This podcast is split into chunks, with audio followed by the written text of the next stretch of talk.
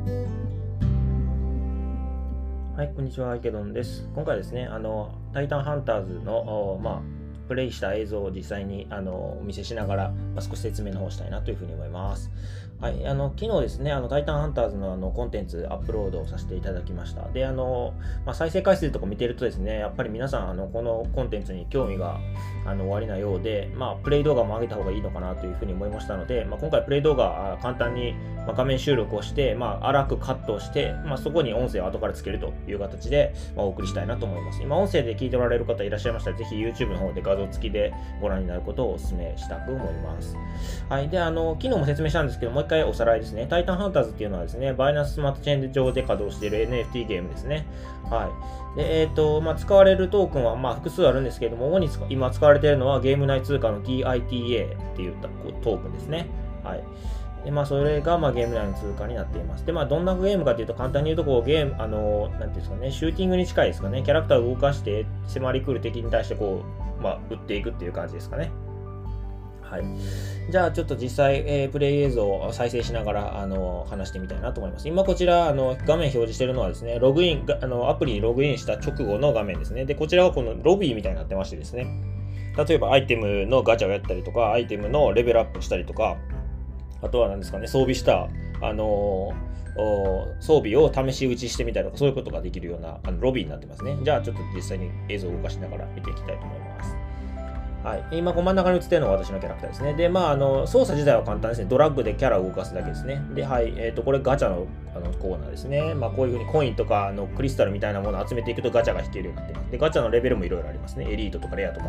で、今、こちらは私の装備ですね。はい、4つぐらい NFT を装備してますね。はい、NFT を装備すると、あのこのゲーム内の通貨 TITA が稼げるようになります。はい。で、こちら、こう試し打ちのコーナーこういう風にあったりとかですね。あと、右の方行ってみると、あの、まだ実装されてはないと思うんですけど、まあ、いろんな機能を、なんか、あの、多分開発中なんだと思わ思わせるような、まあ、建造物みたいなのが立ってますね。はい。じゃあ実際のプレイ行ってみたいなと思いますね。この右上に、画面右上にちょっと戻しましょうか。ちょっとだけ映像を戻しますね。えっと、画面中央右に上に映ってるあの稲妻のマークがあると思うんですけども、こちらがあのエネルギーになってまして、最大値が25ですね。で、えっと、10分ごとに1回復します。で、えっと、大体5エネルギーあると、あの、まあ、ダンジョンにチャレンジができるという形になりますね。で、私が今からプレイするのは一番最初のステージですね。5エネルギー消費することで、あの、い、チャレンジできます。で、まあ、こういう風にこうダンジョンみたいな形になるんですけども、まあ、これ今右上にレベル、えーと、20分の1って書いてあるんですけど、全部で20ステージあるんですね。で、今1つ目のステージにたどり着きました。あの、入ったところですね。で、えっ、ー、と、5戦ごとにボスが現れまして、まあ、そのボスのレア度によって、あの、アイテムをドロップするアイテムのその量とか質とかが変わってくるというようなイメージですかね。まあ、一番レベルが高いレア度はレジェンダリーなので、レジェンダリーのボスが出てこないかなというのを、まあ、5回に1回、あの、まあ、出てこないかなっていうのをずっとその楽しみにしてるって感じですね。はい、じゃあ実際の画面はこんな感じですね。はい、ドラッグしてキャラを動かして、止まった瞬間に指を、あの指を離せばキャラが止まるんですけど、その瞬間に止まると同時にですね、あの射撃もオートで行ってくれますね。あの別にあのターゲッティングとかする必要なくですね、勝手にオートで銃を撃ってくれますね。多分、キャラから近い敵から順に撃つように多分、あの、さなってるんかなと思うんですけども、オートですね。はい。で、これ5回に1回のボス戦ですね、に来ましたということですね。で、今、レア度は、えー、ちょっともう一回戻して確認してみると、レア度は、エリートですね。まあまあ、ぼちぼちって感じですかね。で、こういうふうにこう、キャラ、あの、ボスが出てきて、ボスに対してこう、まあ、撃っていくと。次、10段階目、これヒロイックです。まあ、ちょっとレベル高ああの上がりましたね。レベルとか、レア度が上がりました。あ、これコモンですね。あんま良くないですね。はい。で、最後20分の20のボスはどうだったかというと、まあ、エリート。まあまあ、ぼちぼちって感じですかね。で、こうやってまあ戦っていきます。で、最後倒すと、こういうふうにこう、対、まあ、あの、コインとか、ルビーみたいなものとか、タイタとかを落としてくれるっていう感じですかね。はい。で、実際、あの、さっきのあのガチャ引いてみましたところですね。ガチャ引いたらこんな感じでイクイプメント、装備が出てきましたというころですね。まあ、あの、まあ、私が欲してたものではなかったので、まあ、ちょっと残念なガチャになってしまったんですが、まあ、大体こういった形ですかね。ダンジョンに入っていって、コイン集めてガチャを引くっていう感じですね。はい。で、今この見せてる画面は、あの、アプリケーションで行うんですね。Apple だと Apple Store からあのダウンロードできまして、えー、アプリの中でゲームを楽しむと。でそれとは別にですね、ブラウザの方で、あのまあ、メタマスクをつないで、このゲーム内の設定とかをいじれるようになってるんですね。まあ、あと他にはあの DeFi らしくステーキングができたりとかもします。で、えっと、まあ、こう、インゲームって書いてあるメニューのところに、今、こう、私が装備している NFT とかが表示されてたりするんですけども、ここで例えば、まあ、この装備を選んで、まあ、こう、何何かしら、あの、なんですかね、あの、NFT 化したりすることできるんですよね。例えばですね、こう、ノン NFT と NFT ってあって、ノン NFT のところのギアだと、まあ、こんなにいっぱいも私持ってるんですけど、一つ選んでみると、まあ、ここのオーディットっていうところがあるんですけど、これを押すとですね、えっ、ー、と、800タイタですかね、TITA を払うと、あのこのアイテムを NFT 化することができます。で、NFT 化されたアイテムを装備してると稼げるようになるんですね。まあ、つまりですね、あの無料でプレイできてですね、アイテムを集めるところまでは無料でできるんですよね。で、いいアイテムが来た時に、それを NFT 化して稼げるように装備しておけばいいんじゃないかなというのが私の個人的な意見ですね。はい。